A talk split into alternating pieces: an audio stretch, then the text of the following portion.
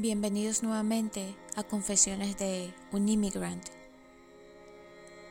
Queridos lectores y audioescuchas, hoy rompo el silencio que me estuvo acompañando los últimos días.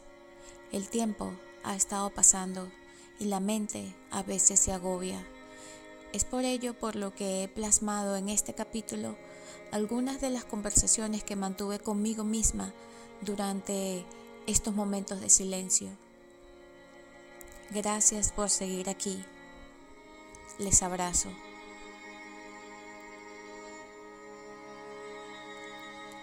Muerte. Liberación del alma sufriente. Muerte. Dolor punzante para los que quedan. Frustración que carcome la vida entera. Grito agobiante sumido en penumbra.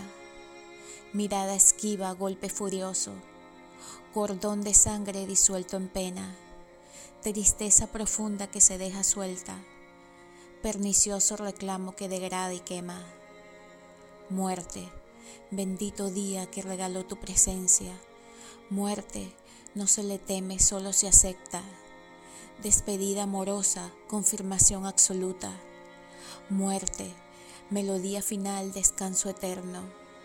Muerte, gracias al viejo que a buscarte llega, a llevarte sonriente hacia la luz eterna.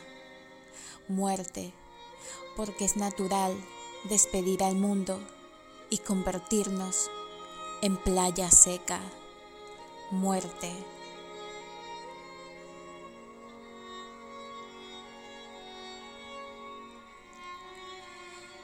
Mi prima Sarit amaba la playa y luego de casi dos años de lucha, el cáncer de seno tomó posesión de todo su cuerpo. Ella es una valiente, no tengo duda. Y este audio que escucharán a continuación fue mi forma de despedirme de ella hace unas semanas atrás, cuando su estado de salud dio aviso que la despedida estaba cerca. Hoy solo deseo dejarlo grabado en este espacio en su honor.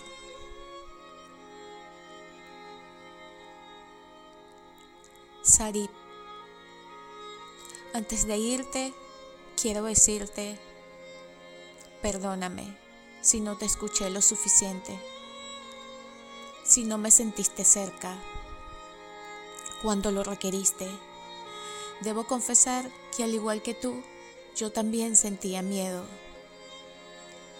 Miedo de no tener cómo ayudarte. Miedo de decir las palabras incorrectas. Miedo de creer que te acompañaba cuando tal vez solo te dejaba más vacío y angustia. Miedo de no poder ser tu apoyo. Miedo a no comprenderte miedo a sentirte demasiado hondo dentro de mí, miedo a tus miedos, miedo a los míos. Has aguantado tanta incertidumbre en silencio, eres valiente, aunque te hayas creído lo contrario. No te sientas culpable por lo no dicho, porque por sí sola tu fortaleza ha estado hablando. Estate tranquila y confía en Dios que tus padres y otros más te estarán esperando. Si Dios te bendice hoy, que esa bendición alegre tu cuerpo, alejando el dolor que te ha estado quebrantando todo este tiempo.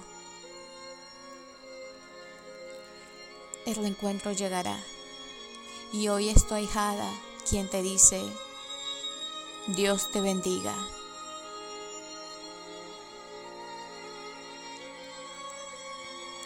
Te quiero. Recuérdalo hoy y a donde sea que vayas. Sari, te quiero, te abrazo, descansa en paz.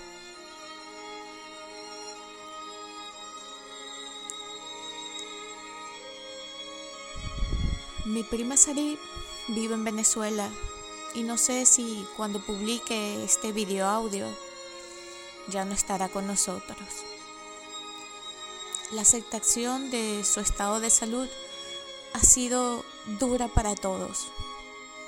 El esfuerzo económico y físico durante dos años todavía no es suficiente para darle a Sari un descanso completo. Seguimos colectando dinero para sus últimos días y gastos fúnebres.